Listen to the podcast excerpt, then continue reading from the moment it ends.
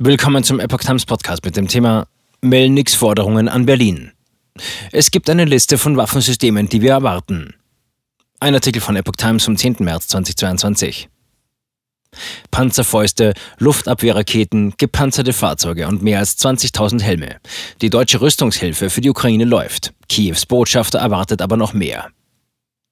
Die Ukraine setzt im Kampf gegen die russischen Angreifer auf weitere Waffenlieferungen aus Deutschland. Der ukrainische Botschafter in Berlin, Andriy Melnik, sagte der deutschen Presseagentur, die deutsche Rüstungsindustrie habe Vorschläge gemacht, wie die ukrainischen Streitkräfte unterstützt werden könnten. Ich weiß, dass dem Verteidigungsministerium 60 Seiten Angebote von Rüstungsunternehmen vorliegen.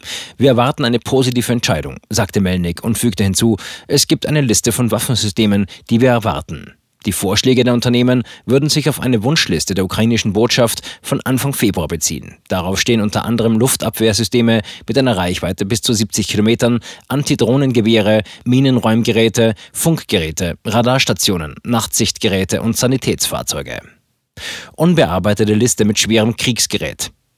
Eine zweite Liste, die nach Kriegsbeginn vor einer Woche an das Kanzleramt, das Auswärtige Amt und Verteidigungsministerium geschickt wurde, werde dagegen bisher nicht bearbeitet, sagte Melnick. Darauf stehen fast alle schweren Waffensysteme, die auch die Bundeswehr hat, von Kampfflugzeugen über U-Boote bis zu Kampfpanzern. Wir hoffen darauf, dass die Ampelregierung Waffenlieferungen auch aus der zweiten Liste vom 3. März ermöglichen wird. Es geht um schweres Kriegsgerät, das für die Verteidigung von Zivilisten benötigt wird.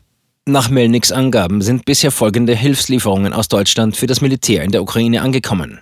500 Panzerfäuste plus 1000 Schuss Munition, 500 Luftabwehrraketen vom Typ Stinger, 14 gepanzerte Fahrzeuge, 23.000 Schutzhelme, 50.000 S-Pakete.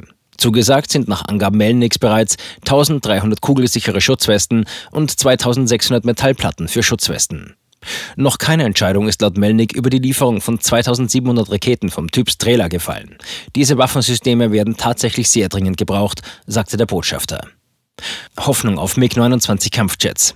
Trotz einer klaren Absage der US-Regierung gibt Melnik auch die Hoffnung auf Lieferung von MiG-29 Kampfjets nicht auf. Fakt ist, dass wir diese Flugzeuge so schnell wie möglich brauchen, um den Luftraum zu schützen, sagte er.